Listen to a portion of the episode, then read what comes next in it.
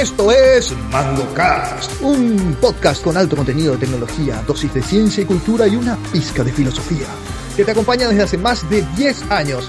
Nuestro panel está compuesto por Rolando Natalicia, Luis Corbalán, Lucho Benítez, Mix Balcevich y Pablo Santa Cruz. Suscríbete para no perder ningún episodio y visita nuestra web mangocast.net. Bienvenido a MangoCast. Bienvenidos todos al capítulo 143 de MangoCast. No puedo creer que 143 capítulos ya hicieron esto y hubo gente que les vio 143 veces a estas personas hablando seguramente de lo mismo.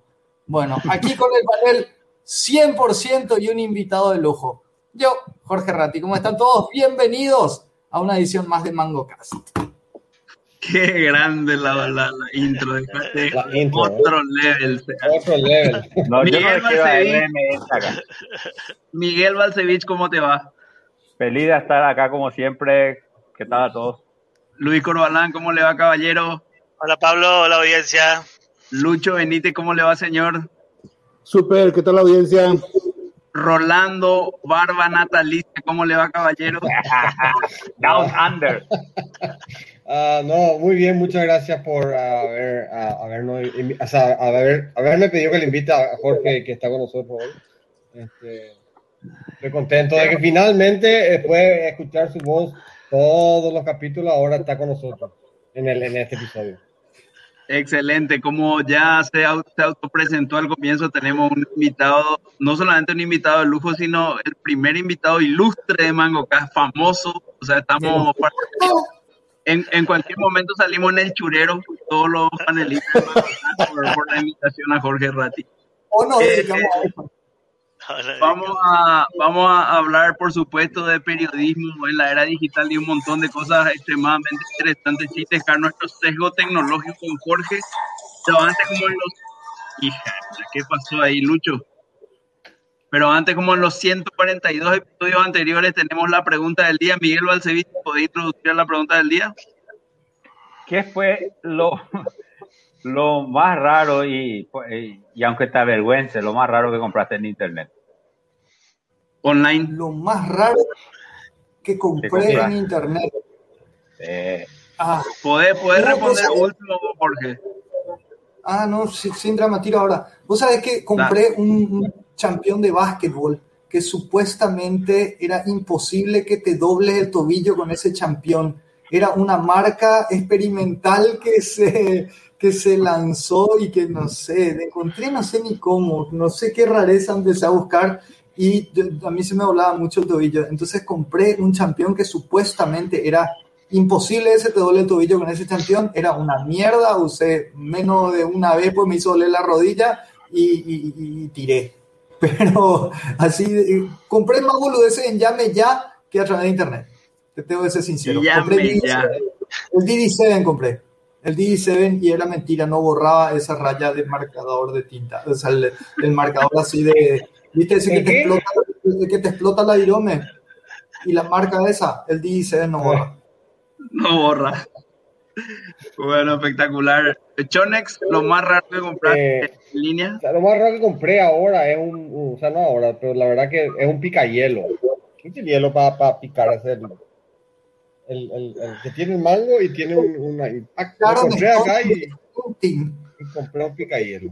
Y, y, y, y la otra cosa que compré es un amigo haciendo café en esa máquina Vialetti, la italiana, esa, esa máquina que tiene forma de, de hexágono o de octógono, no sé cómo es. Entonces para apretar el café tengo un apresador de café ahí que, que presiona el café. Eso es porque Pablo no te invitó a tomar su café, no va. Con su Exacto. super máquina. Pablo, ¿qué café lo que hace? Nada. Pablo sabe cómo no hace café.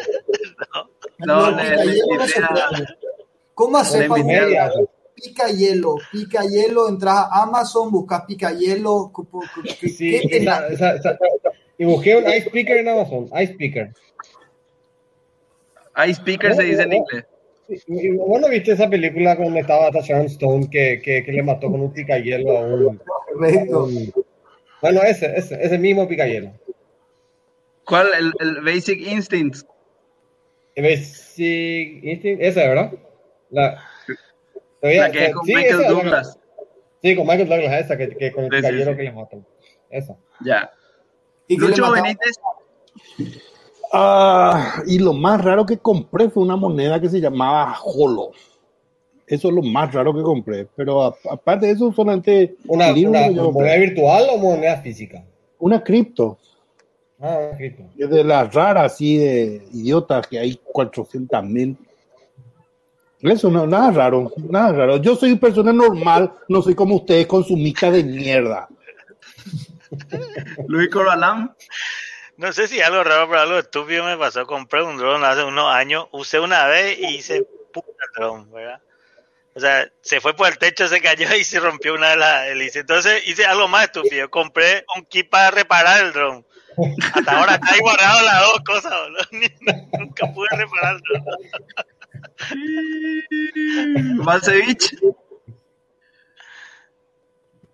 A ver, eh, bueno, tengo, tengo, yo soy muy precaucioso al comprar en internet, pero lo más raro que me compré fue un calentador de rodilla, que tenía vibrador, porque me dolían mucho las rodillas. Quería seguir jugando squash y me dolían mucho y me compré esa cosa y probé y humeó todo y no, no hizo nada. Una cosa china, tenía carísima.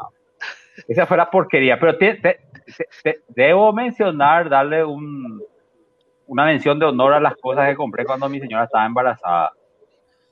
Y todas las cosas que me hacía comprar, no sé, eh, cosas que chupan titis, eh, eh, bolsitas para guardar leche, no sé, cosas que venían y yo, lleva esto acá, era. Es que dar una mención de honor. Ya, buenísimo. Eh, yo lo más raro que compré, probablemente un filtro de aire para mi heladera, por ejemplo. No, no, no, no, no había acá y entré, viste No, que no, no es tan raro. No, bueno, pero lo más raro que yo compré, no sé, por ejemplo, traje una- un servidor por internet en barco, un, un servidor usado, pero eso tampoco es tan raro, digamos, ¿verdad?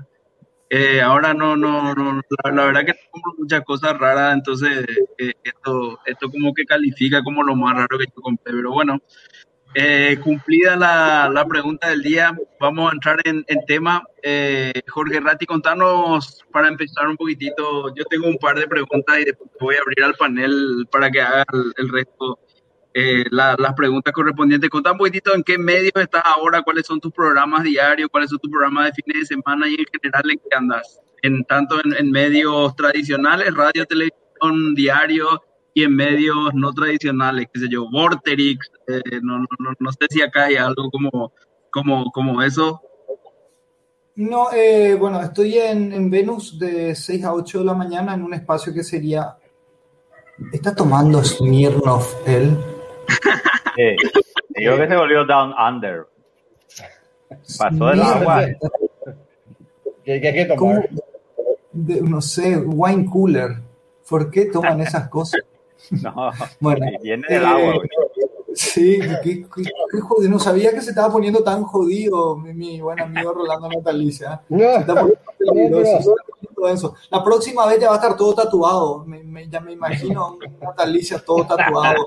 con campera La de pelo. pandemia, Bueno, la pandemia. Estoy de 6 a 8 estoy en Venus, de 9 a 12 estoy en Aspen.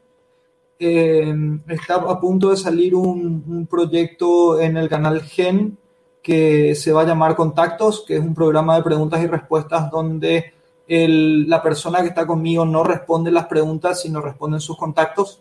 Es un programa en el que enteramente va a estar involucrada la tecnología, pero todavía tecnología en llamadas telefónicas, que es un poco una tecnología que está quedando de a poco caduca, pareciera que. Y, eh, pero el, formato está bastante integrado, o sea, es una plataforma bastante integrada de los contactos que salen en pantalla, los nombres y la llamada, la duración de la llamada es la duración de el tiempo que tiene el participante de responder la pregunta. O sea, si le llama a alguien, el tiempo empieza a correr desde que se atiende la llamada. Y eso tiene una plataforma también en la que se tiene que coordinar porque tiene una cantidad de X de minutos en la que puede responder las preguntas. Eh, eso estaría saliendo el mes que viene, si es que todo va bien, eh, creemos que sí. Eh, ¿En y, tele? O ¿Cómo? cable. Claro, cable, ok. televisión, gen, Eh, No, el pues, canal o sea, si es cable o televisión abierta. es cable. Cable. cable. Mm. Gen es cable. Eh, y eh, bueno, medios digitales son todas las, o sea, todas las respuestas o los reposteos de todas las cosas que hago en los medios tradicionales salen también en, los medios digitales o en los espejos digitales de estos medios. Y de repente, qué sé yo, hicimos algunas cosas en, Instagram, pero no sé si considerarlo eso como un medio, hacer un live o hacer alguna cuestión así.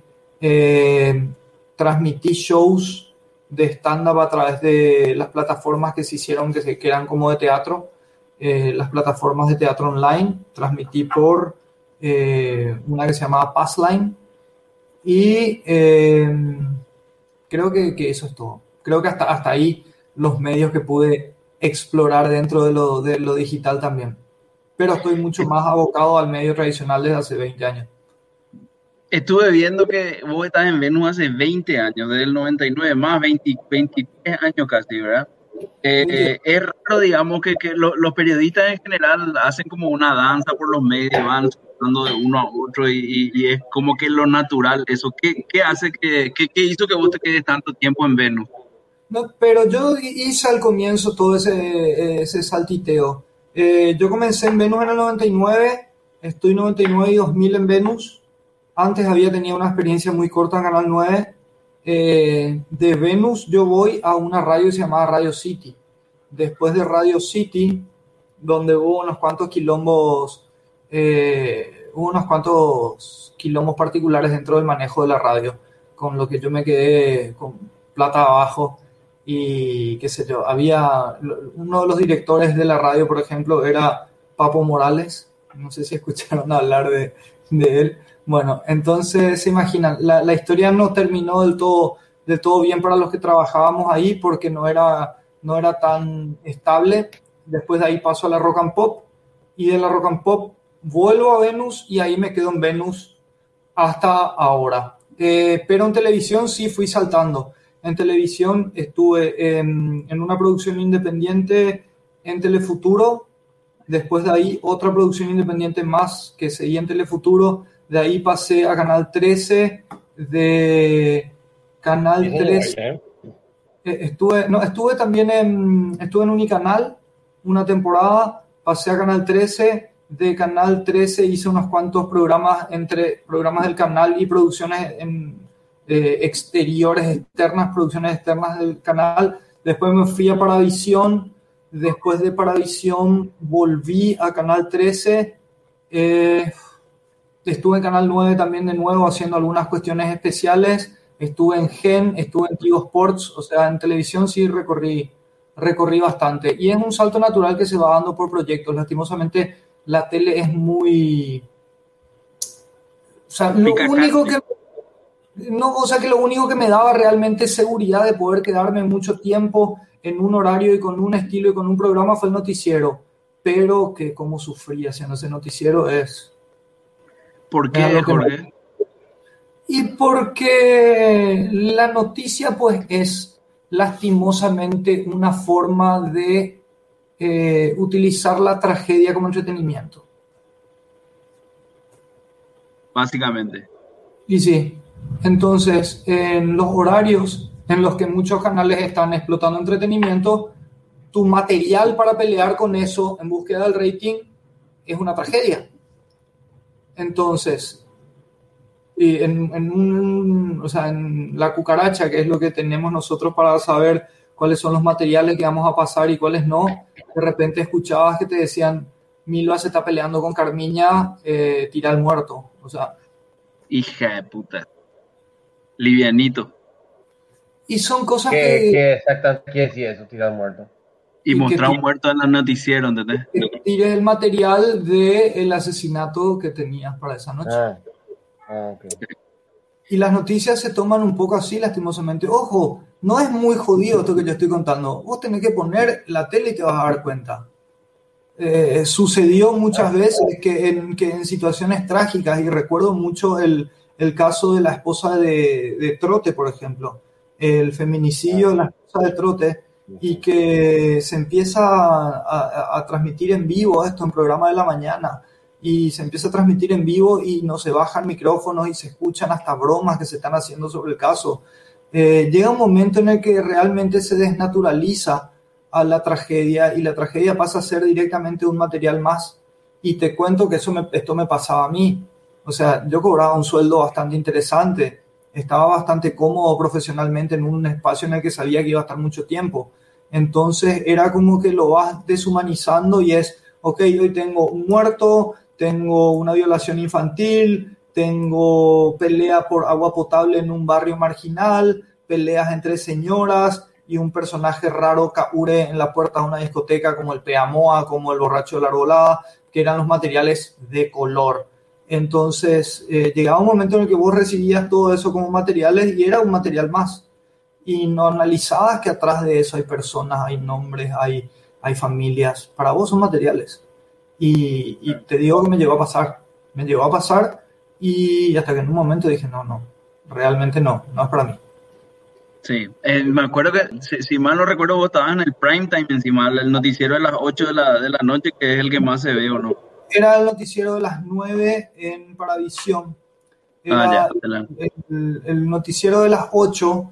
Eh, Paravisión es parte de un conglomerado de medios y Canal 9 es el, principal, por decirlo de alguna manera. Y Canal 9 lo que hace es, eh, por una exigencia de, de, tiempo y de tipo de información, tiraba mucho más información corta, te voy a decir. O sea, lo mismo que después pasábamos nosotros, pero nosotros desglosábamos más. Es lo que se llamaba un noticiero con un tinte más social, por decir de alguna manera. No sé por qué lo social en un noticiero es mostrar gente con necesidades y lo social en un diario es sacar fotos de señoras en una fiesta en el centro. Pues esa es la parte de sociales en un diario, pero la parte de social en un noticiero parece más la parte de exequias del diario. Y, y así era, o sea, y, y, siguen siendo así. Pero ojo, no es solamente el canal en el que yo estaba, todos los noticieros, ¿eh? son todos, no hay uno que se salve de que el trato de la información sea, es, pero totalmente explícito y sin ningún interés periodístico en, en desglosar un poquito más lo que pasa. O sea, no, por más que ahora digamos que en algún momento se están empezando a poner otros temas más sobre la mesa o, o, discusiones que son por ahí más importantes en lo que tiene que ver con un nuevo paradigma, con una nueva forma de tratar cierto tipo de información, eh, eso no está todavía en, en, la agenda de los canales informativos, para nada. Si se habla de un abuso, se la muestra mucho más a la abusada que al abusador. Y, y una, una, pregunta, o sea, todo ese tipo de cosas, este, ¿cómo, cómo, cómo se uh, cómo, cómo, cambia con el tema de, de digital, de, de, social media y todo eso? ¿Vos ves que hay una, una tipo... Vos sabés que a mí me parece igual que hay como, hay como una desconexión de el canal tradicional a, eh, al medio, a, a, los medios digitales como para entender lo que pasa en los medios digitales. O sea, a mí me da la sensación de que los canales tradicionales quieren seguir siendo siempre de una forma y para lo único que utilizan a las redes sociales o a, a, la comunicación digital es para alguna nota o de color o una nota medio simpática o un video de gatito y de perrito. Punto. Mm.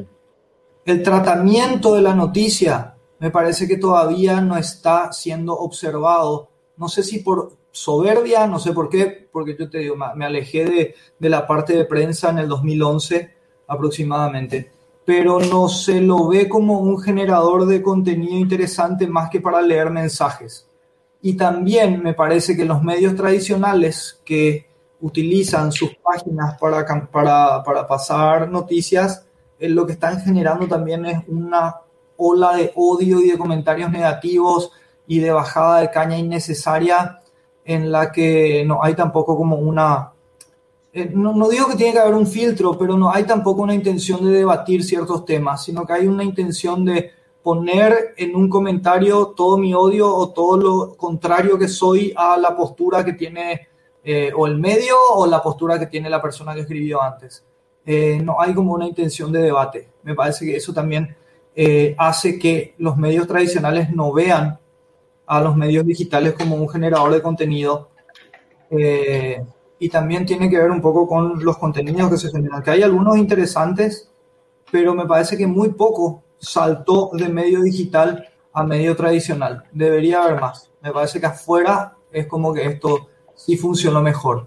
O sea, sí funcionó un TMC, por ejemplo, que puede empezar a ser eh, un medio sensacionalista al comienzo, después terminó siendo un medio casi periodístico, eh, llega llega hasta la hasta la televisión hasta la televisión tradicional en Estados Unidos y hay un montón de hay un montón de atención sobre lo que comunica. Acá se sigue tomando como que las redes sociales son unos cuantos plagueones nomás que están haciendo algo así. Por lo menos así es como ven, yo no, pero eso me parece que es como ven todavía los que manejan prensa en los canales tradicionales. Yo te digo, eh, te, te, voy a recordar algo que vos probablemente ya te olvidaste, ¿verdad? Pero, pero yo me acuerdo porque para mí fue icónico ese momento por, por, por muchas cosas que yo personalmente aprendí. Eh, hace unos siete, ocho años más o menos, eh, no me acuerdo después de qué evento deportivo, futbolístico, eh, que, pasó, algo tuiteaste vos y algo te respondió alguien y vos le dijiste, pero ¿qué es lo que me va a decir? Vos de tortillero le dijiste, probablemente era un cerrista y vos probablemente sos olimpista. después, Sí, fue, fue, vos sabés que yo recuerdo perfectamente el episodio, porque fue sí, no, no, te digo, te, te digo porque, porque, yo, yo te, te, quería justamente comentar eso, que después de eso fue tanta la bajada de caña que te dieron los perros que vos al final saliste y dijiste, lección aprendida, eh, ya está, eh, entendí cómo funciona esto y, y, como que, que, entendiste que, que, las redes sociales son, no sé, no, es el espacio para este tipo de, de, discusión, ¿verdad? De un tiempo hasta parte, en los últimos ocho años, eh, seguís todavía pensando así, creyendo que, ese es un poquitito el, el, espíritu de las redes sociales, del, estar un poco más calladito y seguir. Yo creo que sí es el espacio como para hacer eso para los anónimos. Para los anónimos, claro. Es el espacio para hacer eso para los anónimos. O sea, yo, eh, ¿sabes qué? El, asunto fue, yo me acuerdo perfectamente de, lo que sucedió, porque fue la primera vez que tuve una, un enfrentamiento así con uno de esos trolls. Ahora me divierto bastante y respondo mucho, y sigo haciendo eso, pero respondo desde otro lugar pero me divierte mucho porque yo estoy convencido de que un troll o una persona que está atrás de un perfil falso es alguien que necesita mucha atención y yo no tengo problema de darle esa atención. Es más, si me está escribiendo es porque me está eh, eh, pidiendo un poquito de hacerme caso. Yo no tengo ningún problema de, de, hacer eso cuando tengo tiempo. Cuando no tengo tiempo, cuando no tengo tiempo no lo hago. Pero, pero me gusta, o sea, de repente me gusta entrar entrar a ese tipo de discusiones, pues yo también soy jodón y yo también soy un troll de la vida, por decirlo de alguna manera. Lo único que mi cara se reconoce, ¿entendés? O sea, yo le troleo así a bastante gente en su cara y, y lo hago así, ¿entendés? O sea, Chones tomando Smirnoff, ¿entendés? Eh, y qué sé yo, eh, trato de, de y eh, el episodio fue el doctor Mime, tuiteando algo después de que Olimpia se haya eliminado de una participación de Copa Libertadores. Eh, no sé si espero hasta que se conecte de nuevo el... No, no, no, metele, no, no, dejale al tortillero ese, dejale. Bueno, te, explico. El doctor Mime, cerrista fanático, amigo mío desde hace más de 30 años, o sea, eh, éramos compañeros de profesor particular en el 85, imagínate. Eh, imagínate, tenía profesora particular en el 85. Él escribe algo así como, si no hay plata, no hay copas, después de que Olimpia se eliminó de la Copa Libertadores. A lo que yo respondo, hablas con conocimiento de causa.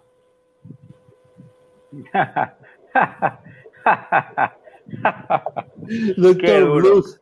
Doctor Blues. Entonces, entonces, cuando le respondo eso al doctor Mime, obviamente salta un montón de gente. Cuando, o sea, él pone sin copas, eh, sin plata no hay copas. Entonces le pongo, hablas con conocimiento de causa y empiezan a salir todos los comentarios de odio y aparte eh, aquel, aquel tweet que había lanzado eh, cuando eso salía todavía enviado desde mi iPad. Entonces fue como una onda de que yo desde el super lujo, el iPad que tengo hasta ahora y que sigue siendo el único que tuve en mi vida, pero bueno, eh, fue como una onda, hay este desde el super lujo y la comodidad de su vida de multimillonario, cosa que no sucede, pero que está dentro del, del, del imaginario colectivo, está tuiteando cosas en contra de. Era una boludez para joder con el doctor Mime. Un tipo me empieza a responder de manera muy agresiva. Y entonces le digo, ojalá que estés bien y que en tu casa no hayan solamente dos tortillas para que no se peleen entre ustedes. Uh. Cosa que evidentemente fue demasiado violenta y que asumí que fue demasiado violenta esa es mi reacción. ¿Qué diría Carpiña? Y que no tendría Pobre no tendría... mime, pobre mime. No, eso no fue para mime. Eso no fue para mime. Eso fue para no, el. No, no, no importa, bueno, pero pobre. Yo, yo, yo, quiero intervenir un poco ahora. Eh, quiero hacer un poco unas preguntas desde, desde ese punto de vista, ¿verdad? Eh, una de las cosas que a mí me, me, me trabaja un poco en Twitter es eh, que la mayoría de los que emiten noticias parecen estar muy cortados por la misma tijera. Es, es emiten opiniones, eh, por ejemplo, eh, todos los que quieren ser populares van a estar en este momento defendiendo las causas pro black business, eh, pro mujeres al poder, y no se van a meter en, en temas. Es como que eligen muy estratégicamente mm, los temas sobre los que van a opinar, dejando una carencia de información real porque están eligiendo muy estratégicamente sobre qué temas tocan y sobre qué dicen. Por ejemplo, esta persona que era, eh, esta Gina Carano, que era de, que estaba en el Mandalorian, que le echaron de Disney por emitir una opinión pro Trump, ¿verdad? Sí. Está bien. Que, eso, Entonces, eso sabemos que la, las redes funcionan por tendencia. O sea, quiero, quiero Claro. cerrar un poquito el punto para a lo, que a, lo, a, lo, a lo que voy llegando, a lo, a lo que quiero llegar, pues, a tu opinión sobre, eh, no es solamente un tema de cómo en las redes nosotros podemos llegar a tomar en serio una fuente de información si la fuente de información está basada en que nos va a informar de acuerdo a la receptividad que va a tener esa información. Entonces, eh, volvemos nomás al, al inicio, que era un poco amargo, eso que dijiste al principio de mostrar al muerto, pero estamos volviendo lo mismo a las redes. no es un mostrar al muerto, pero un esconder el muerto. Claro, o sea, para mí, las redes sociales luego están cometiendo hoy los mismos errores que se cometen en los canales tradicionales. O sea, las redes sociales y la, y la, y la comunicación digital se está yendo al mismo lugar y está buscando las mismas fórmulas que son las que hicieron que la gente migre del medio tradicional a redes sociales. Hoy vos no podés ver una información en YouTube sin que en tres minutos te metan dos publicidades obligadas en el medio de una información. Eh, están funcionando las redes sociales por una tendencia que si se está hablando de algo, vos te tenés que meter a hablar de eso. Vos no podés hablar de otro tema. Vos no podés buscar justamente lo bueno de las redes al comienzo era que vos tenías la variable de encontrar un millón de temas diferentes, independientemente de que eso no sea el tema que se toca en la agenda del medio o en la agenda editorial del momento. Vos podías encontrar información de otro tipo. Hoy, todo si ves cuál es la tendencia y a partir de la tendencia empezás a buscar eh, la noticia. Entonces terminás cayendo en los mismos vicios del medio tradicional, lo único que el canal nomás es diferente. o sea, toda esa universalidad que tenían las redes sociales, hoy se están hablando de algunos temas donde vos sabes que si tocas un tema va a ser para que salte alguien a favor, en contra, y depende de quién vos querés que salte a tu favor y quién querés que salte en tu contra. Entonces, al final, se abanderan todos en ciertos temas y vos también tenés que ser parte de ese tema, porque si no es como que el mundo digital está girando en un lugar en el que vos no estás participando. Por eso hay mucha gente que hasta entra en el papel de víctima sin serlo, entra en el papel de inventar alguna historia en la que también fue o le pasó lo mismo, o sea, a alguien le asaltaron en la calle, a mí también me asaltaron, a mí también, a todos le asaltaron en algún momento. Y muchas veces creo que no es del todo real, pero era la conversación del momento o dar pésames, dar pésames. ¿Y cómo vos, ¿y cómo vos pensás? muere y hay pésame, o sea, el, muerto no te va a leer tu tweet, hermano. Sí. No, bueno, no, no, pero, pero, pero apartamos la base de que, que el, ¿cómo es el luto? No es luto para el muerto. Pero, a ver, eh, ¿cómo pensás vos, eh, desde tu amplia experiencia en esto, que podés que podemos solucionar ese problema porque es un poco difícil. El, el, el tema del rating manda, ¿verdad? El público te manda a hacer eso. Eh, hay canales muy buenos donde se aplica todo el proceso de que cada cosa que informas tiene un respaldo, tiene un porqué, no es que te emitís nomás tu opinión, porque la mayoría de los que tienen muchos seguidores emiten nomás su, opinión, que para mí es un una opinión de mierda, un sorete, porque, pero es importante porque tiene muchos seguidores. Bueno, pero ¿cómo solucionamos ese problema siendo que la cantidad de seguidores es lo que determina tus ingresos?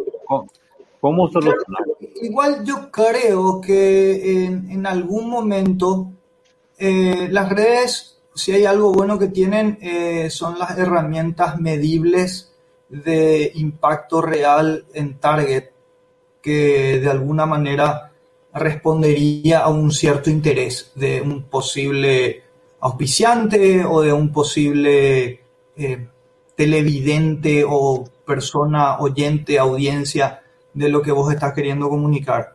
Eh, en algún momento las personas encargadas de marketing eh, van a darse cuenta de que no nacieron en Londres por un error histórico, que nacieron acá y que están acá y que tienen que mirar un poco lo que se hace acá y no solamente estar viendo páginas o, estar pensando que, que, deberían vivir en Londres. Eh, porque también pasa mucho eso.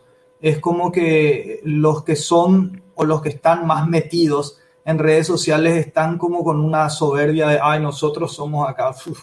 Nosotros no, nosotros acá yo los medios de acá no sé, no veo, no tengo idea, yo estoy, qué sé yo, ¿entendés? Yo le sigo a las Kardashian, ¿entendés?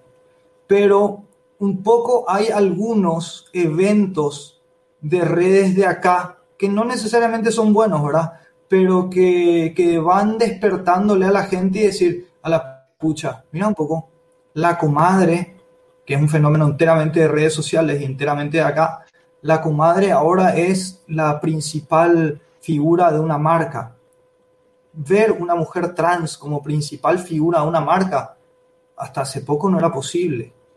Y son cosas que te das dando cuenta que hay gente que está empezando a ver que hay como un camino diferente.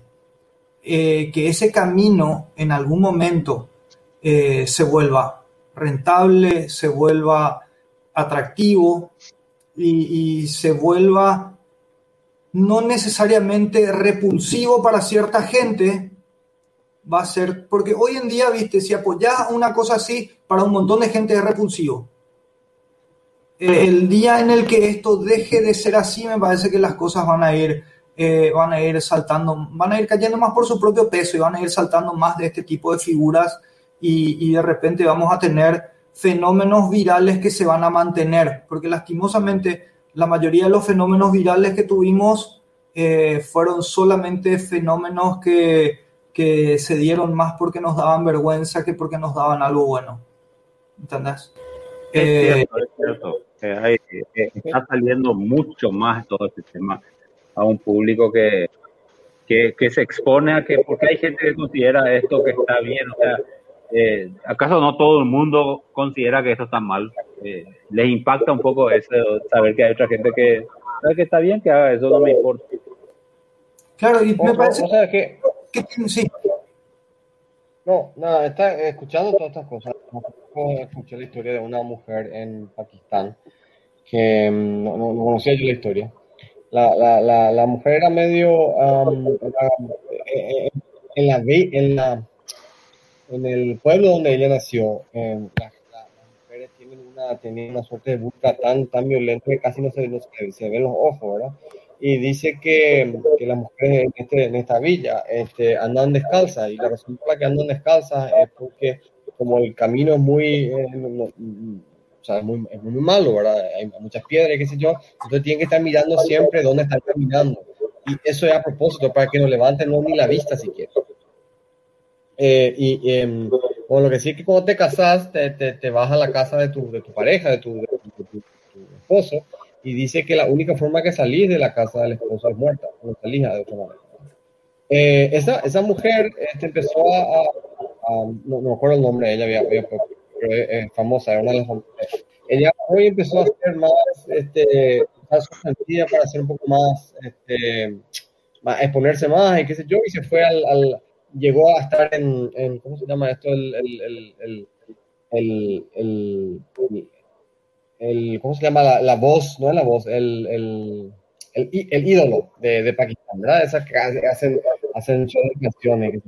Y a ella le dijeron, ¿sabes? Que vos vas a cantar y vas a cantar mal, porque no cantaba bien, ¿verdad? Y a ella no le importaba, ella lo único que quería era salirse de ese su esposo este, y de esa vida que tenía en esa, en esa villa y quería irse a otra cosa, ¿verdad? Y aunque eso le costara, tener que cantar y ser la burla de todo el mundo, y no le importaba, porque eso sabía que eran ojos que iban a mirarle, o eran eran gente que le iba, era, eran followers, y, entonces se convirtió en una, una, mujer como que transgresora desde el punto de vista en, en social media para una, persona, para una sociedad que estaba mal visto que las mujeres este, estén sin, sin burka y, y, en esa situación. Como tal, así se llevó a un extremo en que le, recibía, eh, ¿cómo se dice eso? Este, eh, ¿Cómo es cuando te, te, dicen que te van a matar? Eh, amenaza de muerte. Amenaza. de muerte, pero, pero social media, en social media, ¿verdad? Ella no entendía qué es lo que pasaba si finalmente, bueno, al final termina muerta por su hermano. Su hermano le mata. para salvar el honor de la familia. Eh, para salvar el honor de la familia. ¿Y, y, y, y por qué cuento esto? Porque lo, lo decía, ¿verdad? como una persona o, en una, una, una, una, sociedad muy cerrada, de repente se, se destacan ciertas personas que empiezan a, a, a, hacer un challenge, un desafío al, al, status quo de la sociedad que, que, prefiere ciertas cosas o que no está de acuerdo con, con, ciertas costumbres. Y ella dice, me importa, yo, yo quiero seguir haciendo, pero, el, el, el, caso es que o sea, su hermano terminó yendo preso, ¿verdad? Pero finalmente salió, salió porque, porque hay una suerte de perdón por honor. O sea, mató por honor no es lo mismo que, que matar por, por, por joyas o por robos.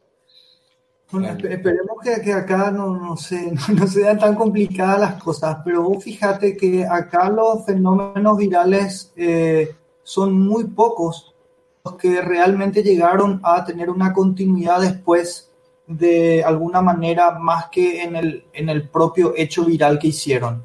Eh, o sea, tenés a, esa chica que después participó en programas de televisión como, como participante, bailarina, cantante, aquella Rico Comidita, por ejemplo.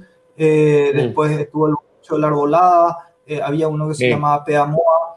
en HBO hay un muchacho que se llama Chumel Torres, que tiene un programa que se llama Chumel él sale de un fenómeno viral.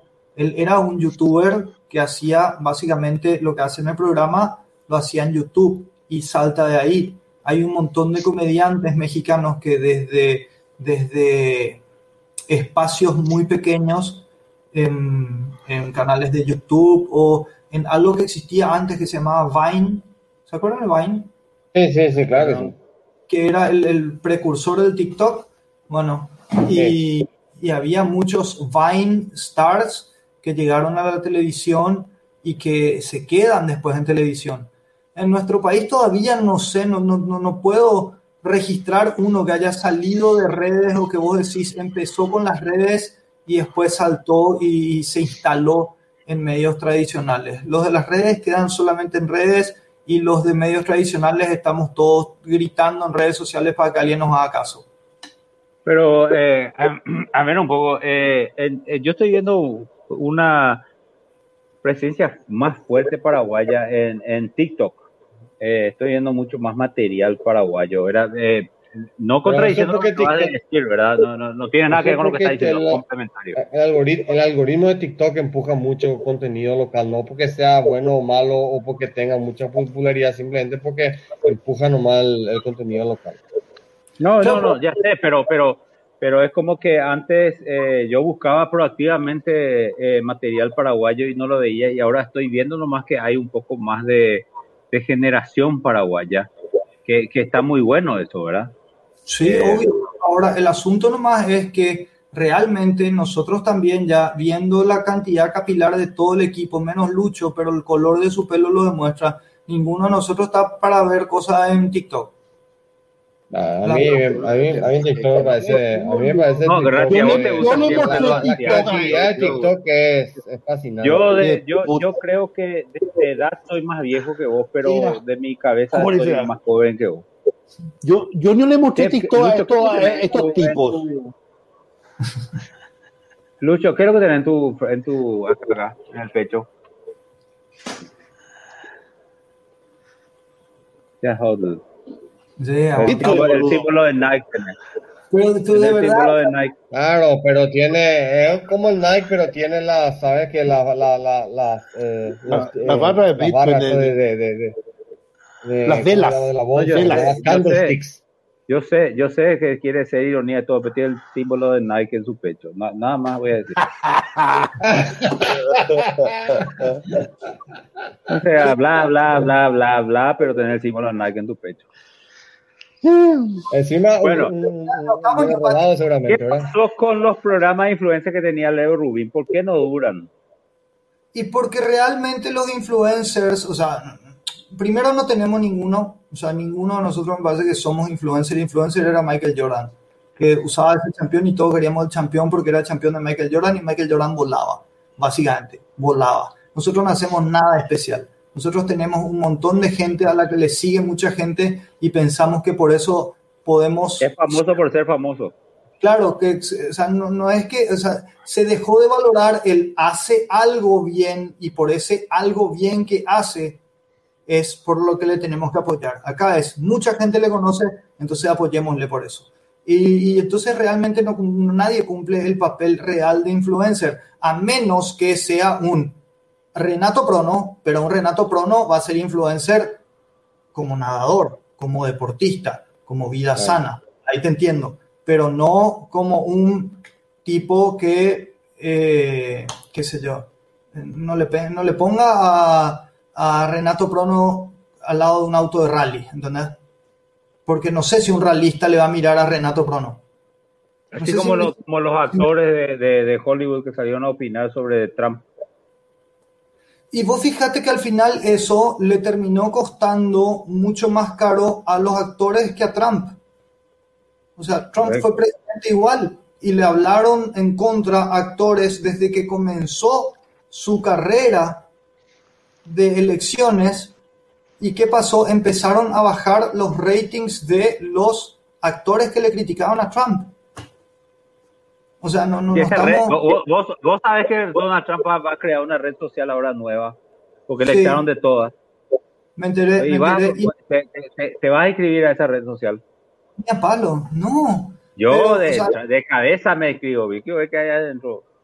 No, yo Vos, no, o sea, Ni, no, yo, yo no me doy tanto los gustos. ni borracho. Che, pero bajo, bajo ese criterio, así de repente, si yo le veo a Malala en Instagram mostrando una hamburguesa, o sea, esa no es una tendencia de una influencer o un post de una influencer. O sea, pero obviamente si vos le ves a Malala, vos no estás queriendo ver que come Malala si es que vos querés comer una hamburguesa. O sea, Malala obviamente con la, con la, con la, ¿cómo decir? Eh, de que, y de una manera en la que no sea ofensiva. No querés comer la hamburguesa. No, el tema Yo digo que no querés comer la hamburguesa. No, teniendo en cuenta el, el, la- el- el físico de Malala, lo trabajado que está, me parece que está más cerca de eh, algo que tenga que ver con lechuga. fitness, con algo que tenga que ver con fitness, no con una hamburguesa súper cargada, ¿entendés? Pero el tema es que se mezcla todo, se mezcla todo. Estamos, estamos todos nadando en esta competencia de quién tiene más me gusta, y en esta competencia estamos todos y todos entramos a agarrar cualquier cosa. O sea, eh, un poco tratamos de no, yo en eso no, no, no, no me quiero jactar de, de ser mejor ni peor que nadie, pero yo por lo menos asumo que mis redes sociales no son sociales, son laborales. Eh, igual me exigen, eh, hay una chica que trabaja conmigo que se llama Adriana Morro, que no sé si la conocen, que es alguien que me, que me exige que de repente haga algunos posteos que no sean necesariamente laborales, porque la mayoría de mis posteos son eh, haciendo algo, utilizando alguna de las marcas que me apoyan. No muestro mucho de, de mi vida particular y de mi vida privada, pero, eh, o sea, yo yo no quiero vender pañales a costa de mis hijos. No sé si se entiende. No les quiero mostrar a ellos, ellos no tienen la culpa de cuál es el laburo de su viejo. Ellos no quieren hacer esto. Sí, nosotros entramos en esta pelea por la cantidad de me gusta, pero no sé eh, si lo estamos haciendo del todo bien. Yo trato y, y estoy medio eh, tratando de comprometerme con las marcas con las que trabajo y que trabajo en redes sociales, que sean marcas con las que realmente yo hago algo. O sea, no cosas que yo muestro nomás.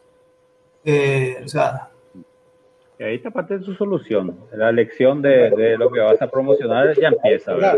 Me parece una decisión del, del, del influencer, vamos a decir, o, del- o de la persona que, de, que del, vos, vos- vos- pensás que este, este tipo de, o sea, obviamente, pero digo, desde el punto de vista de la persona que estuvo siempre en medio y, y, y entonces es como que estuviste más expuesto, em, vos, vos ves que hay una, em, la posibilidad de gente que no está en medios de usar eh, estas plataformas para tener su propia identidad y su propio, um, su propio, su propio branding, vamos a decir. Eh, y que puedan O sea, ser, y que lleguen hasta un medio. ¿Vos sabés qué sería? sería no si un medio, porque a lo mejor ya necesitan, ni, ni- a lo mejor ya no, son más grandes que el medio, es decir, a lo mejor eh, que está en el medio es, es como una caja nomás y no le permite, no, no le, no le permite el- el- la, libertad este, editorial que podría tener por cuenta, ¿verdad? Yo realmente no conozco a alguien que hoy sea más grande que el medio y que le preocupe al medio. Cosa que sí sucedió en Estados Unidos con TMC, sí sucedió con, eh, con Sirius, que era la radio digital, cuando Howard Sí, sí. se pasó a Sirius. Sí pasó en Argentina con Vorterix al comienzo, después Vorterix se desinfló, pero pasó en un comienzo cuando Pergolini se fue a Vorterix, eh, armó Vorterix.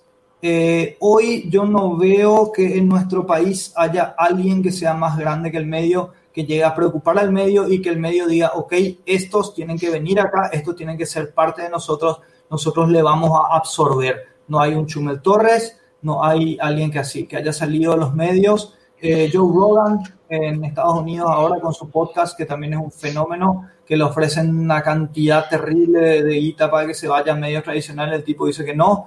Eh, no hay lo que fue en algún momento, eh, bueno, en, en Estados Unidos hubo varios de estos, de estos fenómenos. En Argentina hubo Ahí- ahí un poquito... está, está- está lleno.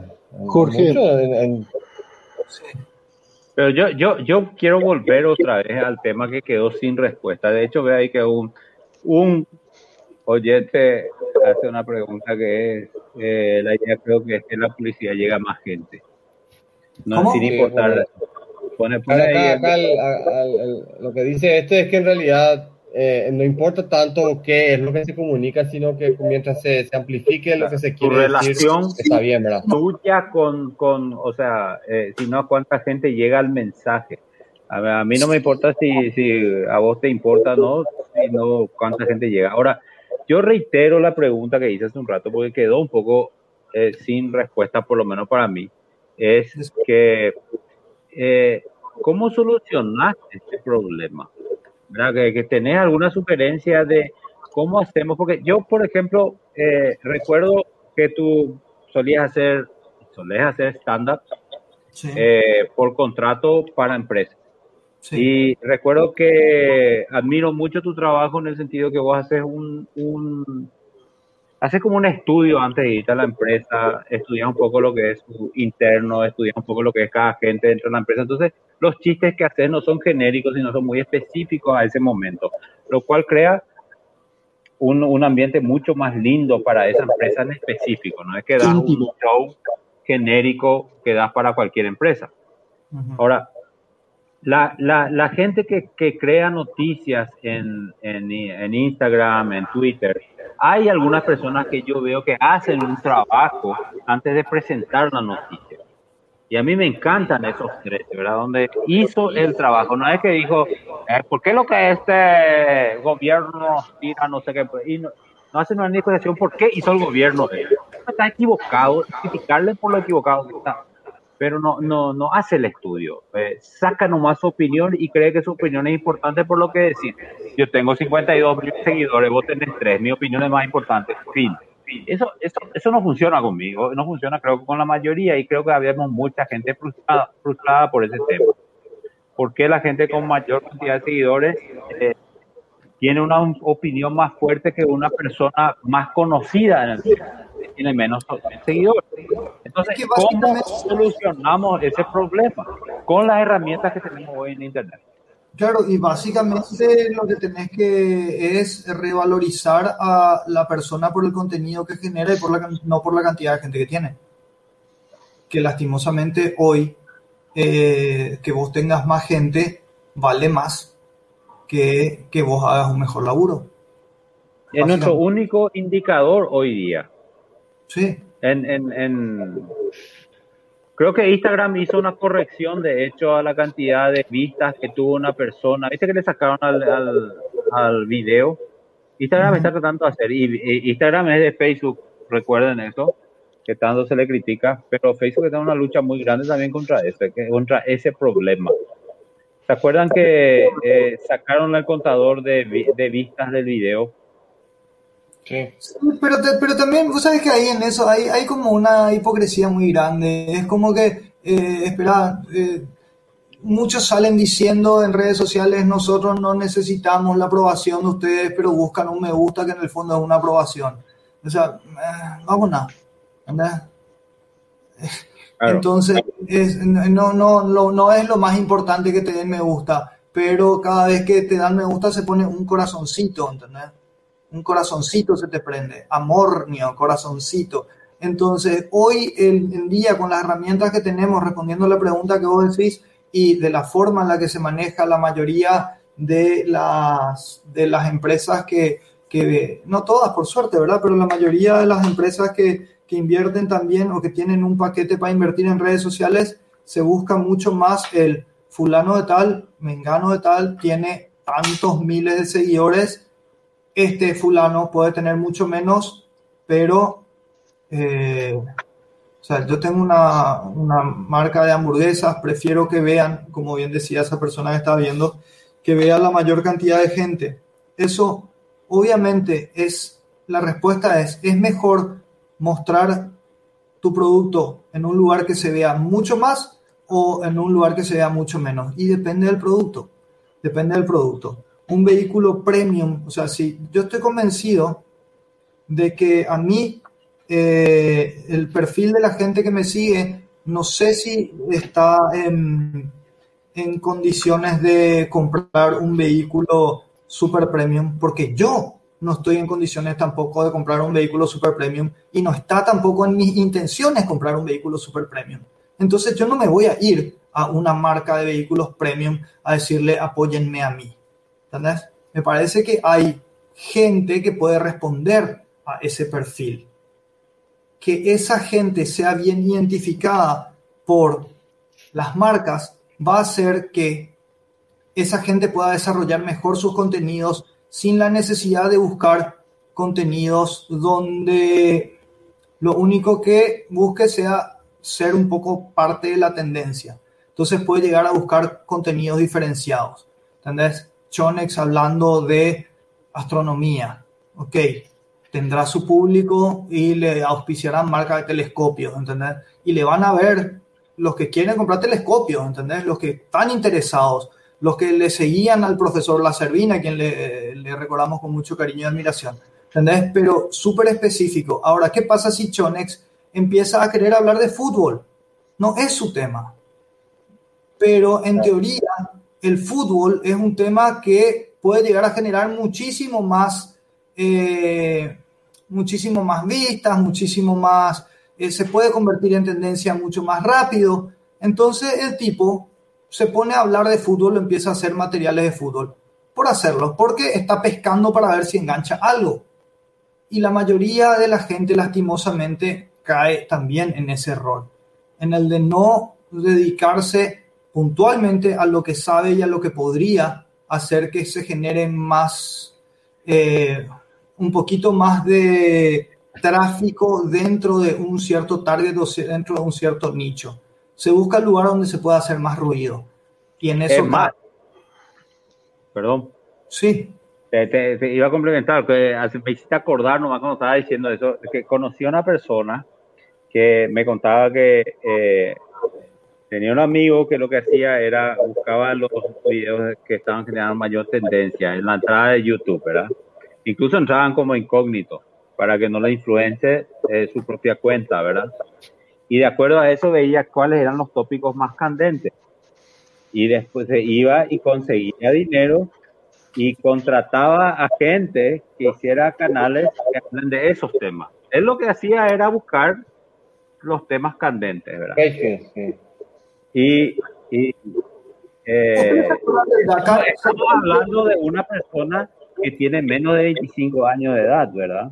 Y que está ganando más de 30 mil dólares al mes, haciendo solamente eso. Busca los temas, contrata gente, le dice, yo te voy a pagar mil dólares, vos hacemos un canal que hable de Minecraft, ¿verdad? Y hace Minecraft y hable y, y le da mil dólares y él se queda con el, lo que genera el canal, ¿verdad? Y se dedica solamente a eso. ¿Pero no es paraguayo? Pues eh, eh, sí es, o sea, eh, es de papás paraguayos. Mm. Ya no vive más en Paraguay ahora. ¿Ustedes se acuerdan de, del Dakar en Paraguay? Sí. ¿Se acuerdan quién condujo el Dakar en Paraguay, la salida del Dakar? Desastre, ¿cómo era? No me acuerdo que la chica está. Bueno, y era una chica generadora de contenido en redes sociales. ¿Por qué se le lleva a ella al Dakar cuando hay un montón de personas? Y e, esos son los errores que lastimosamente cometemos por pensar en que los influencers pueden hacer de todo o que alguien por ser influencer está capacitado como para ciertas cosas o alguien por estar capacitado para algo puede ser influencer de otra cosa. Claro, pero eso es periodismo informativo, ahí ya te va a otro lado. ¿verdad? Ese, eh, no, no podés traducir eh, eh, alguien que brilla y trae cosas a por periodismo informativo. Yo creo que eso es como agarrarle y, y enviar a esa persona ahí a, la luna para que informe de lo que está ocurriendo en la base pero, pero, pasa lo mismo en periodismo informativo o sea vos agarras hay un canal por ejemplo que tuvo que llegó a tener un programa de este Fede Filartia que se llama Latitud 25 hacen unos informes que están bastante, que están bastante interesantes bastante lindos estéticamente de repente hacen cosas interesantes eh, ¿por qué no explota todavía? ¿por qué no salta? ¿por qué no, no genera el tráfico? ¿por qué no hace eh, un ruido suficiente. El surtidor, por ejemplo, que también es tipo un canal informativo, pero más de protesta. ¿Por qué no llegan a consolidarse como un canal de referencia a la hora de analizar una noticia? Ellos hacen bastante buen todavía... trabajo, ¿Cómo? El surtidor hace bastante buen trabajo. Pero es que justamente de que hacen buenos trabajos, hacen buenos trabajos, pero quienes marcan la agenda. Los son ellos. Y siguen siendo los medios tradicionales haciendo la misma cosa de antes. Sí, cierto, cierto. O sea, lo que vos estás diciendo es, vamos a decir, vinieron todas las redes sociales, vinieron todas las, las, nuevas, plataformas de tecnología y todo eso, pero en este país todavía estamos presos, presos de alguna manera, de la, del, del, del, del, medio tradicional, vamos a decir. Y también eh, las opiniones. Hace poco en una radio hubo algún problema de esa naturaleza que le costó a un periodista la salida, ¿verdad? Y que se acusaron todos ahí de, de que se recibía algo de dinero para eh, tirar cosas en las redes sociales y que genere algún tipo de influencia, ¿verdad? Eh, ese tipo de cosas me parece que es lo que pasa más por aquí, ¿verdad? Al menos es lo que yo entendí, ¿verdad? Es que las redes, pero te digo que las redes son realmente al final muchas veces más incendiarias que informativas. Y también ya eh, digamos que hay muchos que le encontraron la vuelta y la trampa a las redes, porque somos especialistas también en eso, encontrarle la vuelta a las redes y que hay un montón de bots que responden a vos hablas mal de alguien y hay un montón de bots, o sea, no sé si bots, no sé cómo de trolls, eh, que tienen nombre José 1572544 y que te responden en contra y tienen un seguidor y ese un seguidor se llama Pedro 25727 y te responde también la misma cosa. Y, y, vos hablaste en contra de alguien y hay un montón de respuestas del mismo tenor y que solamente sirven o son cuentas hechas para que tu, la percepción de quién sos en redes sociales eh, no sea tan negativa o tengas en teoría respuestas contrarias si es que alguien te está bajando la caña. O sea, le encontraron también la vuelta a eso, o sea, quienes de repente podrían ser víctimas de críticas en redes sociales. Y las redes sociales, volviendo al primer punto del que habíamos hablado de aquella, aquella bajada de caña que, que yo equivocadamente hice, que quiero que, quiero que quede bien claro, no volvería a hacer ese tipo de comentarios. Me parece que estuvo mal. Eh, más allá de que yo lo hice dentro de lo que yo pensaba es el folclore futbolístico. El folclore futbolístico puede ser bien entendido cuando no sos nadie, pero cuando tenés algún puesto laboral diferente no, no es tomado de la misma manera. Eh, ahí aprovechan todos para entrar a trancarte, amenazarte, a decirte cosas violentas, a, y las redes sociales al final, para un medio informativo, son nada más que esos comentarios negativos que no sirven, pero que suman tráfico para tus redes. ¿Entendés? Solamente se contabiliza eso. No se contabiliza el impacto, el impacto positivo o negativo que vos estás teniendo. Entonces, las noticias que se postean también apuntan a eso, apuntan a generar tráfico, así sea puteando, así sea diciendo algo que no, que no genere ningún debate, que no genere ningún debate, que yo salga en contra tuya nomás, que yo salga en contra tuya, que yo salga a favor tuyo. El debate que debería ser el valor agregado de tener la posibilidad de comentar una noticia, ¿verdad? Pero el debate no, no, no es lo que se genera abajo de una noticia lastimosamente. Y Jorge, el periodismo tradicional, perdón, perdón, el periodismo tradicional, el periodismo tradicional, o sea, por darte un nombre así, Yolanda Par hace un post. Sí. Eso, eso, eso cuesta. O sea, ella cobra por eso. Depende, ¿no? No, o sea, puede, no. Pero, pero puede valer dinero, a eso es lo que me refiero. Debería, debería si es que debería si es que está presentando algo, ¿verdad? Depende de qué. Si el post es comercial, te aseguro que sí. Pero si el post es de opinión, yo estoy casi seguro de que no. O sea, si el post es de una opinión de Yolanda sobre un tema, no creo que, que ella cobre por eso. Ahora. Ah, eh, eh, eso es lo que está preguntando Juan Luis, es si los post comerciales son pagados, básicamente, no si ella está siendo eh, manipulada por, por, por, terceros para decir, para, para, para forzar cierta opinión. Creo que eso, ¿verdad, Lucas? Sí. Y está, poniendo, está poniendo Yolanda como un ejemplo, no como un ejemplo nada más. Claro, no, y eh, yo creo que eh, en el caso de Yolanda o en el caso de, de, alguien que pueda llegar a dar una opinión sobre, sobre ciertas cuestiones eh, particulares, opinión, no, pero si es, qué sé yo, hablar de, de alguna marca, seguro que sí es pagado.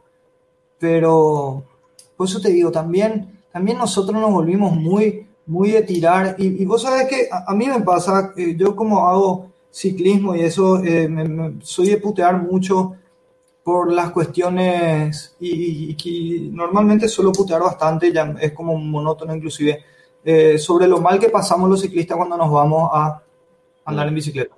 Todas las veces, de 100% de las veces. Salir a andar en bicicleta la pasas mal. O sea, no en general, pero en algún momento puntual vas a pasar mal, te van a cerrar el paso, te van a tocar la bocina, te van a gritar en de puto, algo va a pasar, sí o sí, todas las veces que salen en bicicleta. Y hay veces que ya el tema es como fuerte y es saturante y, es, o sea, y te impacienta y salís a decir algo. Las últimas veces que dije algo al respecto, ya tuve que desactivar los comentarios porque para lo único que sirve en los comentarios es para que alguien diga si sí, tenés razón o para que otro diga no, los ciclistas tienen que meter toda la bicicleta en el culo y le tienen que sacar el asiento de la bicicleta. Básicamente. Entonces entras en una discusión tan inerte y tan al pedo que la gente no quiere entender razones. Quieren solamente demostrar que no están de acuerdo contigo y diciéndote cualquier cosa. O sea, cualquier cosa. Ustedes los ciclistas no tienen que estar en la calle.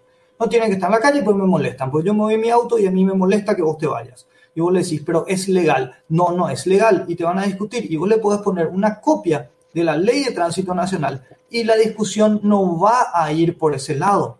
¿Entendés? Va a decir, no me importa, a mí no me importa si vos tenés razón o si vos no tenés razón. A mí lo único que me importa es decir que no me gusta lo que vos estás diciendo. Entonces, cuando vos haces un posteo sobre una opinión, te expones a eso. Entonces, para nosotros es mucho más fácil sacarnos una foto con la bicicleta, mostrar cuál es la marca de la bicicleta y si alguien quiere comprar la bicicleta, muy bien. Ahora, hacer un posteo de opinión es entrar en esa pelea interminable de no quiero saber nada de lo que vos estás diciendo o si te apoyo, tenés razón. ¿Entendés? Pero son discusiones inertes. Y, y, una pregunta yo que, que iba a hacer cuanto um, anteriormente, ¿cómo, cómo, cómo, cómo, el tema de la, de la, desinformación sobre todo, los fake news y todo, la, la, el, el, ritmo de la, del, del, ciclo periodístico es tan, tan vertiginoso, ¿verdad? Que de repente no se puede hacer el fact-checking, no puede mirar si la noticia es cierta o no, y se publica nomás, y se dice cualquier cosa. Y, y, cuando uno tiene mucha audiencia, eh, ya sea en social media o en, o en, o en los canales de televisión o, o medios de escrito, eh, creo que hay una responsabilidad detrás de eso, pero parece que no, no, no, importa más. O sea, es, o sea, bueno, caliente, vamos a hacer nomás, total. Es que, ¿qué pio tanto? ¿Entendés? Ese es el tema también. El que tanto, el que tanto es el que maneja también a las redes sociales más que a los canales tradicionales. O sea, los canales tradicionales tienen como un nombre, tienen como un algo, pero redes sociales, ¿qué tanto? En Twitter nomás salió, o puso un tweet, pero de comunicación del gobierno, ¿entendés? Que sacan cualquier cosa y que después, ¿y qué, qué tanto? ¿Entendés? E, y ese es el problema que tiene la comunicación digital todavía también, que ese es otro de los problemas. Todo lo que salió en Twitter o todo lo que se publicó en Facebook por más que tenga un millón de comentarios negativos abajo, sigue siendo, ¿qué es lo que tanto? Un tweet nomás es. No, es todavía como algo que salió en el diario. Y no sé si hay una, alguna cuestión, eh, alguna propuesta económica para hacer alguna opinión en redes sociales a favor o en contra de algo. Vos sabés que no, lastimosamente. Ninguna propuesta económica. Eh, no. Eh, vos sabés que e, eso termina siendo que, la noticia en redes sociales eh, todavía sea carente de rigurosidad. Entonces, el fake news acá eh, se puede tomar como un error, se me hackeó la cuenta, no fue sin querer, no, yo no quise escribir eso. Y termina siendo... Con eso con eso solo se soluciona todo. En Estados Unidos, las fake news hicieron que Hillary no sea presidente. Sí. Pero vos sabés que eso yo no sé, ustedes me tienen que decir más. A mí me dijeron que eso funcionó de una manera en la que en los comentarios de redes sociales estaban hablando de esa pizzería, no sé qué, y de esa supuesta esa supuesta organización que había entre Hillary y unos cuantos multimillonarios de trata de, de menores de edad a través de una pizzería y cosas así. Y que cuando se empezó a generar eso como comentario en redes sociales, bots rusos captaron eso como tendencia y empezaron a generar las noticias a partir de eso. O sea, a partir de lo que ellos que te estaba hablando en redes sociales, a partir de ahí se generaron las noticias. Entonces, cuando se generan esas noticias, ahí todos dicen, viste, era cierto.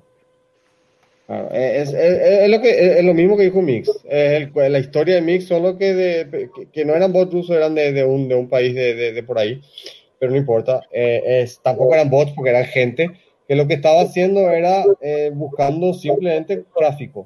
Y, y, el tráfico representa plata. Entonces, este, de qué se trata, no tiene idea quién es Hillary, no tiene idea qué es. Eh, este, idea. No, no, importa, es completamente irrelevante lo que se dice eso. Mientras vos puedas estar a favor o en contra, digo, no a favor o en contra, mientras puedas subirte al, al, al, trending topic, vamos a decir. Entonces, eso te genera tráfico y con eso vos te, ganas dinero, ¿verdad? Y, y, no, importa qué pasa. Por supuesto, eh, en los algoritmos de, de Facebook y de, YouTube y otros, lo que hacen es refuerzan el, que te quedes en el sitio.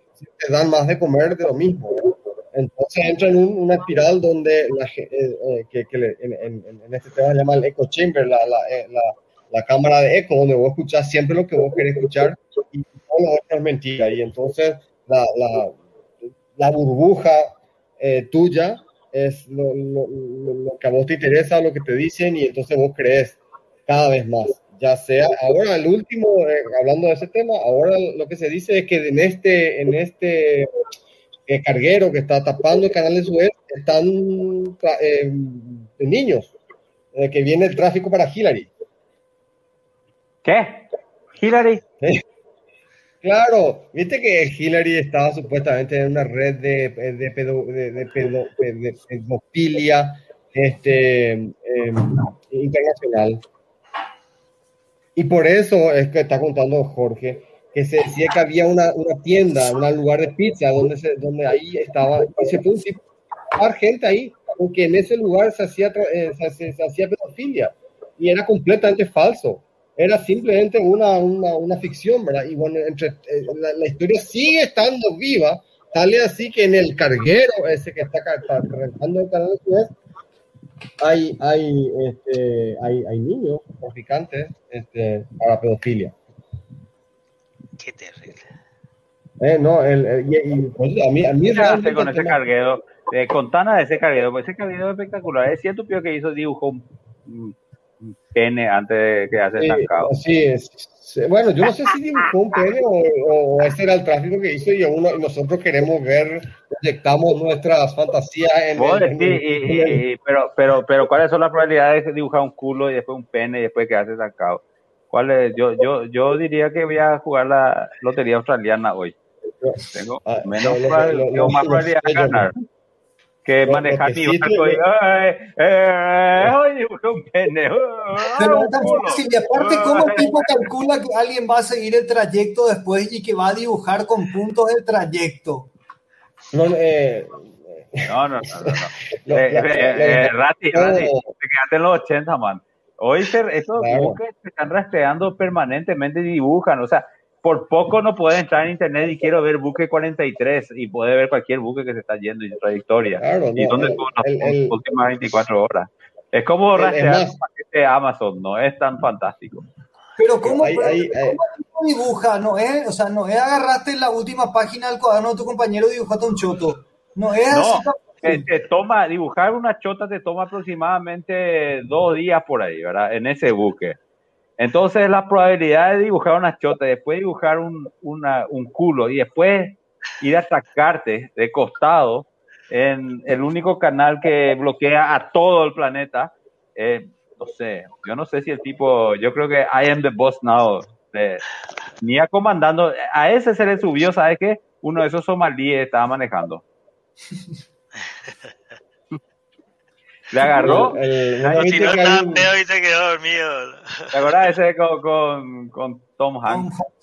Sí, ese le agarró, y solamente que ese no tuvo una historia feliz al final. No, eh, bueno, viste el, el, el, sitio web que dice si el, el, hay un sitio, hay un, hay un URL que dice está el, el barco parado todavía. El, sitio web vos entrar y te dice sí o no. Eso, hubiéramos empezado con eso, este programa. Eso, eso, esto es la, la gran puta. Ese, me interesa mucho más que ese el... cohete de, de, que ustedes todo el día miran que se aterriza o no de Elon Musk. ¿Qué? Ese, puta, es mucho que... más relevancia que ese cohete. Es que, y, y, y hablando, de, de, de, car... ¿Eh? hablando del carguero. Carajo. El, el, ¿Se rompió ahora? No, el cohete no dibujó un carajo. El otro dibujó una. ah, no, no dibujó nada, sí. El, Boludo, el, el, este... Yo siempre digo así, hay gente esperando, hay, en Paraguay hay gente esperando su, su Tesla, ¿verdad? Y el tipo se retrasó, no sé, seis meses, después ocho meses, después nueve meses, todavía no entrega los Tesla, ¿verdad? ¿Y qué hace el tipo? Ante toda la denuncia de gente esperando su Tesla, no llega mi Tesla, yo ordené hace nueve meses, envía uno a Marte, sea, Tilio se burla de, la, de su cliente,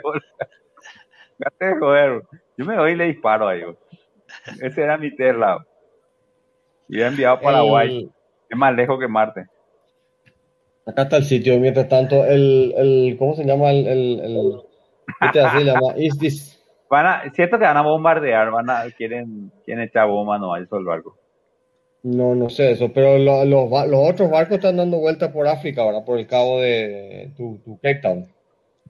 Y eso, eso como dice Ciudad del Este, eh, eh, irte por Venezuela para llegar a Ciudad del Este, desde Asunción.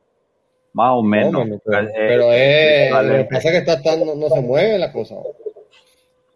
Yo escuché que iban a, a, a, agarrar y bombardear nomás, por eso metieron niños de, de, de Hillary ahí, para evitar que exploten el barco.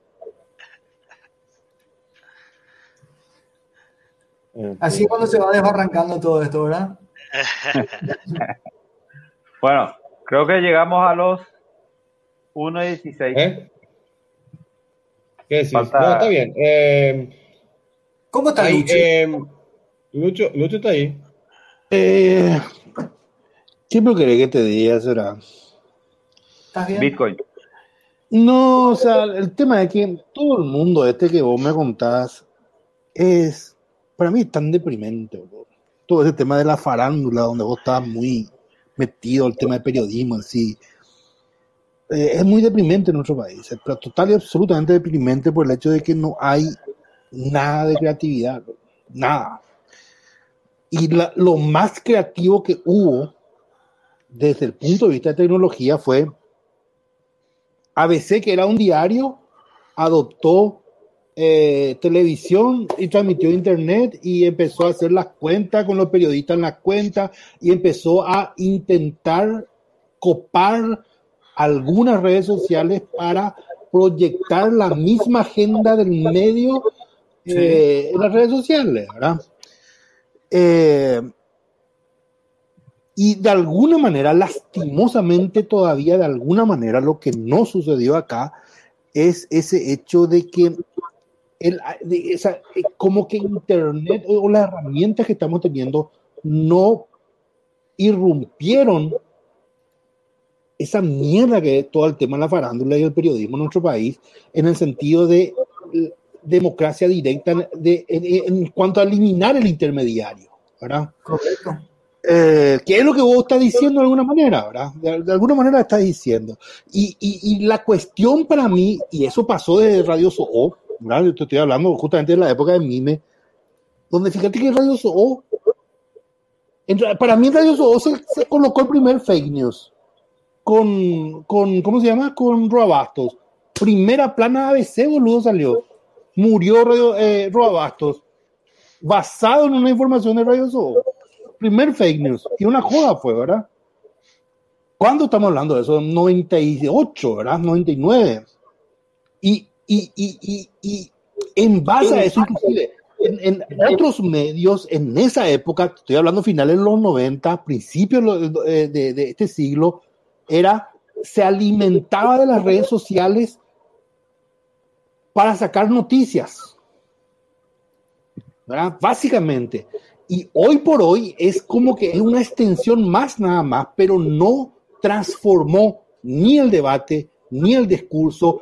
Y yo te digo, muchas de las cosas que decís, yo creo que las redes sociales son un medio muy importante para la educación cívica de la gente en cuanto a la discusión.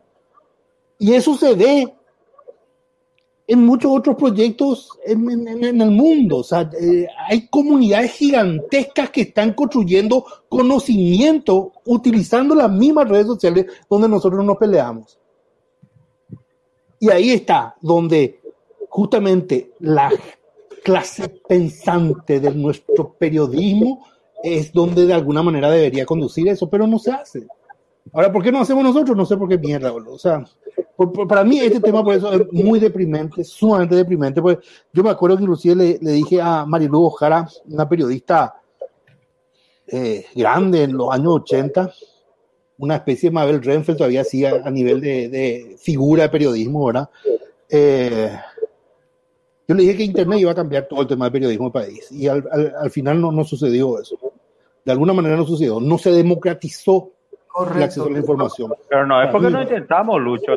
No, yo, yo creo que no hay masa. Yo creo que no hay masa. Un, un, un, el botón de, de, de, era muy específico, era si el tema aportaba, o sea, el comentario aportaba o no, tenía la diferenciación si era me gusta o no me gusta, porque me gusta y no me gusta es también complejo, de repente, eh, oh, mi papito que no sobrevivió el COVID murió hoy, ¿qué le das? ¿Me gusta no le gusta? Hija de puta, es una duda ahí que, que, tiene que hacer, ¿verdad? No, pero yo insisto, yo insisto, eh, Cachulo, nosotros no hicimos lo que se hizo en, eh, no es Hacker News. Eh, eh yo lo que estoy este diciendo, Lucho, yo lo que estoy diciendo, te estoy diciendo así, yo creo que la responsabilidad en los tecnócratas es mucho más grande de lo que, lo que se piensa. Porque al fin y al cabo, lo, los periodistas y los usuarios van a terminar y te, te, la herramienta suficientemente bien para, eh, van a empezar a usar lo que la herramienta les dice que hagan. Eh, justamente lo que te digo, justamente lo que te digo. Eh, a ver, no, no me acuerdo del servicio, pero el servicio de el algoritmo de selección de qué es lo que es un topic que está eh, primero o que está en los primeros 10 o, que tiene más vista. Uh, en, en, en, este servicio no se hace por corazoncitos, se hace por interacción, no, eh, no es Reddit, es otro. Puta, no me acuerdo, pero es Hacker News Reddit uno de esos, ¿verdad? El algoritmo está diseñado para eso, no es el like, no es la, el puto like como bien dijo Ratti, que, que relaciona sentimiento y no razón y no interés. entonces, entonces nosotros, nosotros como tecnócratas o tecnólogos, en este caso Facebook, los algoritmos que se diseñan en Facebook, ese tema de la microsegmentación que tanto se usa en el tema de marketing y demás, es un atentado a la democracia. Y eso ya está visto. ¿Por qué? Porque se manipula, boludo. Porque se manipula y encima, encima no es libre, no está abierto. Te pueden manipular la cabeza, eso demostró, demostró, eh, ¿cómo se llama? Eh, eh, Obama, demostró Trump, demostró, ¿cómo se llama? Referencia, Bollo.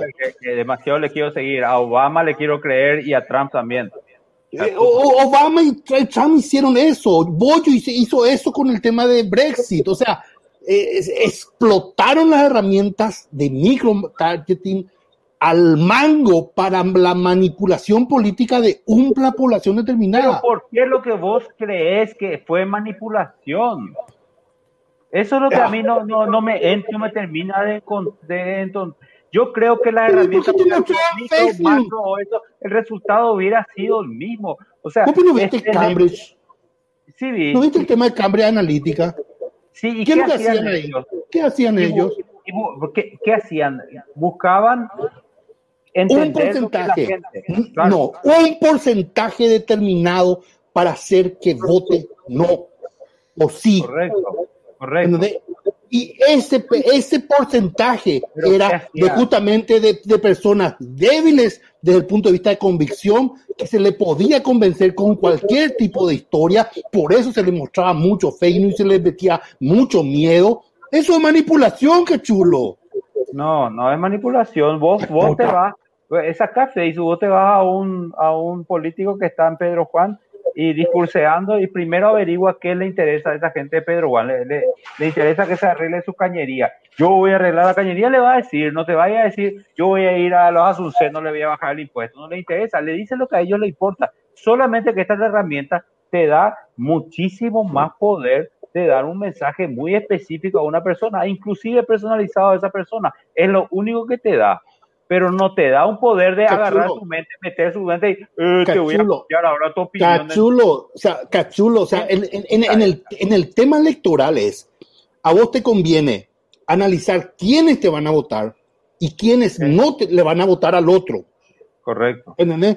Esos dos son tu target y vos manipulas eso. vamos a esconder toda esa información y así defendemos la democracia no tiene sentido. No, no, no. Lo que yo te digo es, el algoritmo tiene que ser abierto, tiene que ser público, tiene que demostrar, o sea, poder ser analizado inclusive post campañas electorales. Deben, saber, poder saberse quién hizo qué cosa respecto a la propaganda electoral en un medio determinado.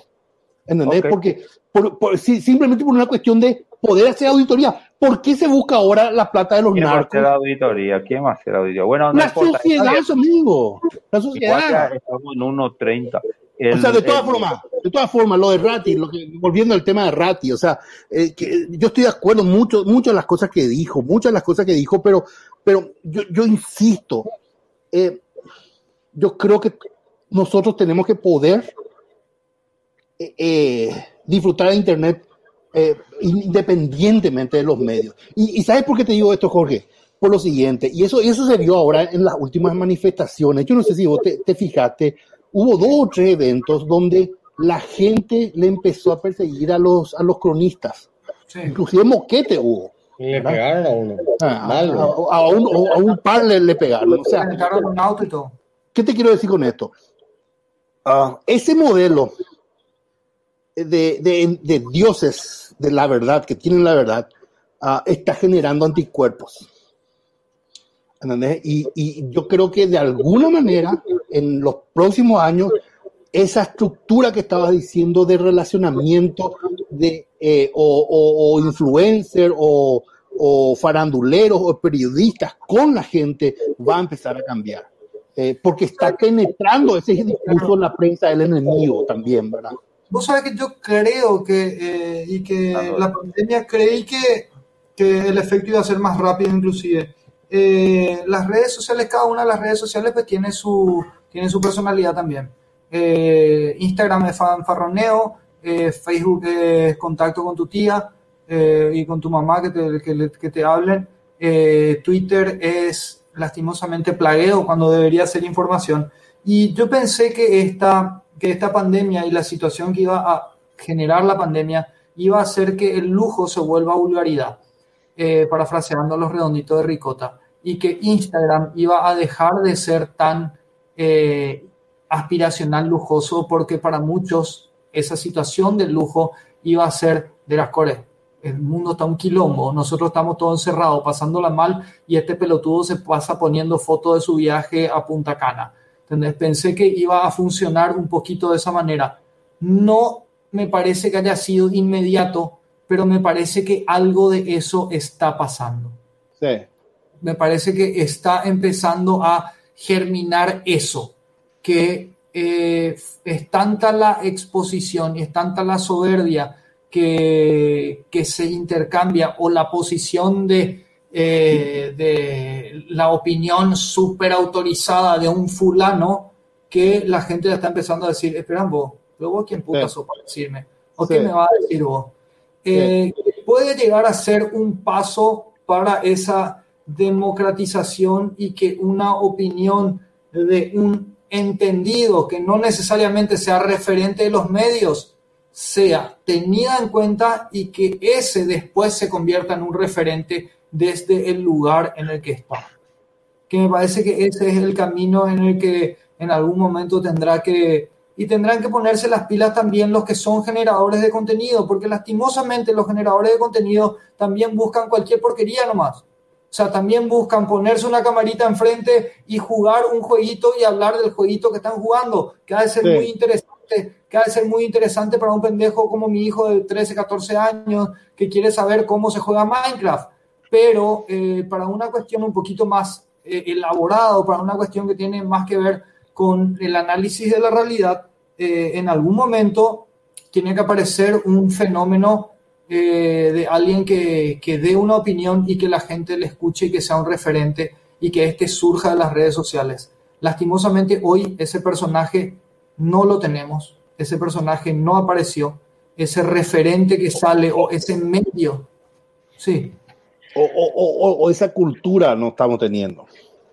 también, también puede ser, o, ese movimiento, desde creo que Twitter en su comienzo eh, antes de que empiecen a aparecer los tweet stars, era un poquito más referencial.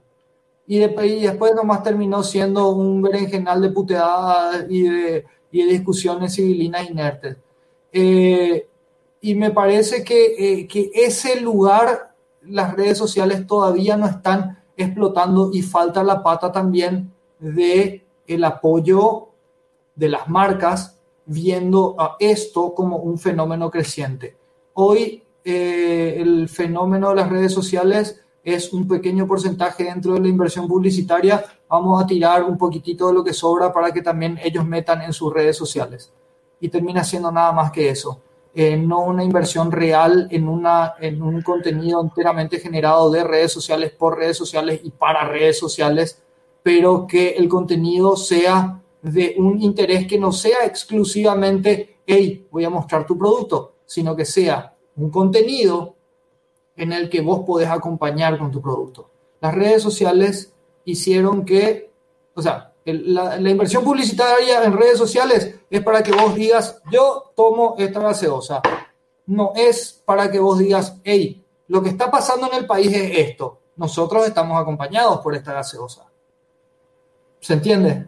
Sí, se entiende, se entiende. Que es un poco también como, como viene la inversión publicitaria, que es una pata muy importante que hoy no la estamos teniendo eh, o que hoy no tienen los generadores de contenido, que, que, coincido totalmente. No hay una democratización de la forma en la que se tocan los temas o en la que se toman los temas. Los medios que siguen siendo referencia siguen siendo los mismos de siempre y siguen siendo los que responden a los intereses de las personas que lo manejan. Y y no hay una democratización de, de este tipo de información y que también ahí, obviamente, eh, los responsables somos un poco todos. Sí, así mismo, ¿no? Eso estoy de acuerdo. Y, y respondiendo la, la, la, la, pregunta ahí que, que tiraron recién en... Eh, o sea, yo, yo, veo nada más, o sea, la, gente que yo sigo, eh, muchos son así, qué sé yo, científicos, son economistas, y, y, vos te das cuenta en el timeline de esa gente, no hay puteada, no hay puteada, hay información, hay cosas interesantes, o sea, eh, el tema de las redes sociales no es tanto la puteada que nosotros vemos en Paraguay eh, entre periodistas, entre políticos, etcétera, etcétera, eh, y eso vos te ves, vos ves mismo en tu timeline. Si vos tenés pelea en las redes sociales, probablemente vos sos de las personas que generás esas peleas. Pero hay gente como Chona, por ejemplo, solamente ciencia, solamente cuestiones de ciencia y cosas así, y nada más que eso. Y, él arma su, su mismo ambiente, su microambiente. Entonces, en cualquier país pueda suceder esto. O sea, obviamente también en las redes sociales, en Boston, en, en, qué sé yo, allá en Massachusetts, se están peleando ahora mismo Trump, eh, trumpistas versus republicanos versus, versus demócratas, ¿verdad? Pero ahí mismo, porque está el MIT, vos tenés científicos que solamente te muestran información. Y, y el tema es simplemente qué vos seleccionás en tu timeline para consumir la pelea, la joda o no. O sea, para mí es, pasa por ahí mucho de esto, ¿verdad? De nuevo, no quiero dejar de lado, me parece que allá sí hay un apoyo a lo que pueda ser enteramente científico y que acá lastimosamente carecemos muchísimo de lo que es el apoyo para este tipo de cosas. O sea, eh, nuestra inversión publicitaria apunta demasiado y es muy monotemática y me parece que, que no sé si es tamaño de mercado o lo que sea, pero me parece que también el contenido científico tendría que tener un apoyo un poco mayor, el contenido educativo también tendría que tener un apoyo mayor y no solamente en redes sociales, en canales tradicionales, en todo lo que tenga que ver con, eh, con generación de contenido. O sea, acá la generación de contenido rentable es lastimosamente la misma y desde los años 90.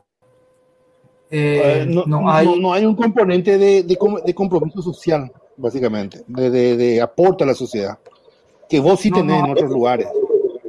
Claro, no, hay una, una inversión publicitaria fuerte que vos puedas decir, ok, acá hay un proyecto educativo interesante o un programa que va a mostrar la historia del Paraguay de una manera diferente y que no es una quijotada de las personas que lo hicieron, sino que es algo que se volvió súper rentable y hay mucha audiencia también para eso.